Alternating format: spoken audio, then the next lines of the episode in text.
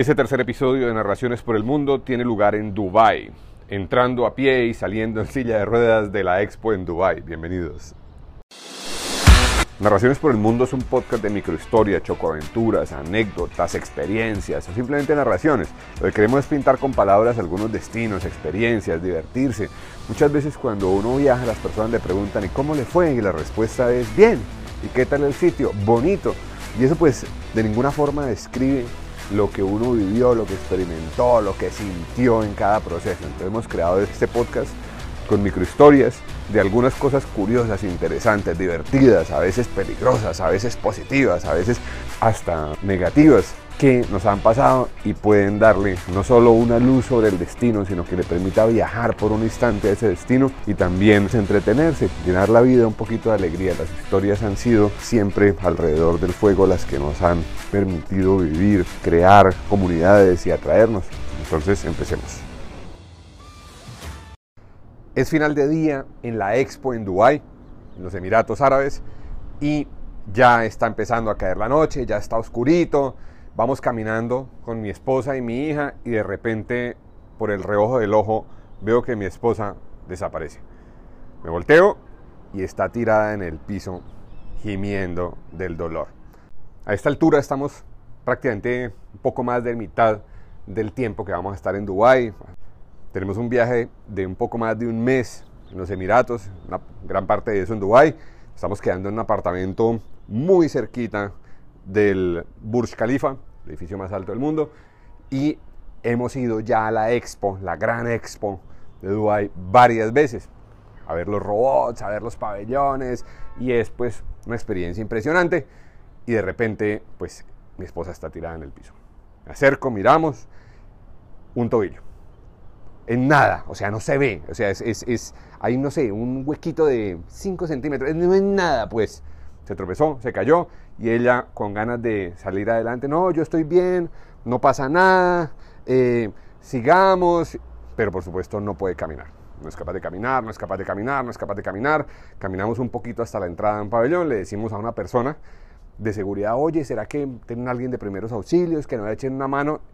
Y pocos minutos después estamos rodeados de personas, nos llevan a una, a una, a una estación de servicio. Esta gente organizó esta expo para que sea de talla mundial, de verdad. O sea, los servicios como nos atendieron ese día fue una, cosa impresionante. Nos llevaron a una zona interna donde la primera pregunta que de verdad nos sorprendió fue, ¿desea hacer una reclamación a la expo? ¿Desea colocar una queja a la expo? Pues, ¿Por qué? No, es que tenemos, estamos obligados a preguntarle esto y ya viene la policía para acá. Y no, no pero espere, yo no, yo no quiero problemas. No, no, no, nosotros, no, no, nosotros lo que queremos es básicamente que la revisen a ver si lo fracturó o si es solamente un esguince o qué es lo que pasa. Todo en inglés. Y entonces, primera cosa, entonces no, la persona llega a la policía, por supuesto. Entonces llega yo ser el representante de la policía de la expo y no, no, señor, nosotros no queremos problemas. Nosotros lo único que queremos es que la chequen y pues le están dando un servicio de primera la revisan y no hay aparente fractura. No hay aparente fractura, le hacen una revisión, le dan, le hacen todo lo que es de primeros auxilios y pues nosotros estamos ahí como miércoles, o sea, nos faltan semanas en los Emiratos y nos faltan meses, estamos o sea, estamos al comienzo de un viaje largo que estamos haciendo por todo el mundo y la pregunta es, ¿y ahora? Salimos de la expo y cuando vamos saliendo tenemos que salir en silla de ruedas. Y nos falta una serie de destinos que no tienen esa tecnología, que no tienen esa disposición, no tienen esa, no son inclusivos de ninguna forma. ¿sí? ¿Qué hacemos ahora? mi esposa empieza a llorar, la niña preocupada. ¿Y qué pasa? Pues básicamente ella empezamos a planear los destinos siguientes con base a la bendita silla de ruedas. Conseguimos destinos, entonces afortunadamente Dubái a todos lados donde vamos, yo me bajo primero del carro, busco una silla de ruedas y todo el día en la silla de ruedas a todos lados y prácticamente que en todos lados tienen por un tema eh, de inclusión y de legalidad. Y nos dan unos servicios espectaculares.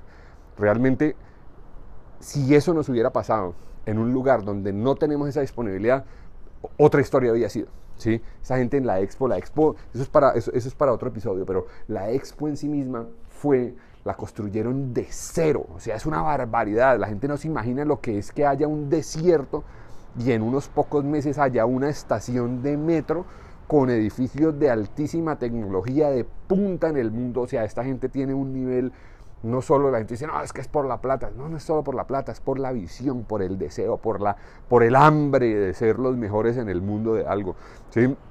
Entonces, este, esta dinámica pues genera que la región y las ciudades pues tengan una cosa que realmente es muy difícil de ver en otros lados. ¿sí? O sea, es, es realmente muy complejo. Nosotros a la expo normalmente el recorrido que hacíamos desde el apartamento era o caminar o coger un, un Uber o un taxi hasta la estación, que siempre quedaba como 40 minutos a pie. Eso se ve ahí nomás, eso parece que es ahí nomás, pero Dubái no está pensado para ser caminado. Dubái está pensado para ser andado en carro. Y después cogíamos el metro que nos llevaba hasta la expo, porque eso es bien lejos. Y era la, opción que nos daba mejor economía, además el metro es muy bonito y todo el tema y ahora de vuelta. O sea, estábamos a dos horas de la casa. ¿sí? Entonces, no, pues paguemos el taxi, ya, no pasa nada. Y ella se rehúsa profundamente. No, no vamos a gastar más plata, solo por el tobillo. Y entonces nos vamos en el bendito metro, cojeando. Y pues bueno, el, el cuerpo le dice a uno cuándo sí y cuándo no. Y los siguientes días, pues hay que prestarle atención. O sea, hay que darle reposo, hay que darle hielo, hay que darle todo. Y yo le tenía mucho miedo antes a eso de las lesiones en los viajes. ¿sí? Y las lesiones más comunes en los viajes son, uno, intoxicación y dos, rodillas y pies. O sea, esos son las, los elementos que más fácil se lesionan porque pues uno les está pidiendo mucho durante los viajes. En este caso nos correspondió lo de los pies, que fue el tobillo específicamente. Yo había tenido que ir el año anterior a trabajar a la expo para un tema que teníamos una rueda, una macro de negocios y había vuelto ahora con la familia. Pero pues la experiencia es completamente diferente con la familia. Y nosotros ya habíamos ido varias veces y nosotros íbamos a disfrutar y le metíamos 14 horas si hacía falta porque fuimos en una época en la que el clima nos ayudaba mucho, entonces era muy fácil eh, moverse en febrero y en marzo en, esta zona porque pues si no en, en junio y julio el calor es absurdo, inclusive es tan caliente que tienen que cerrar ciertas cosas que son al aire libre porque la gente se desmaya y o sea es un tema de, riesgo de salud, pero en la época en que nosotros estuvimos eh, eso no se, no se daba y pues fue realmente es muy especial.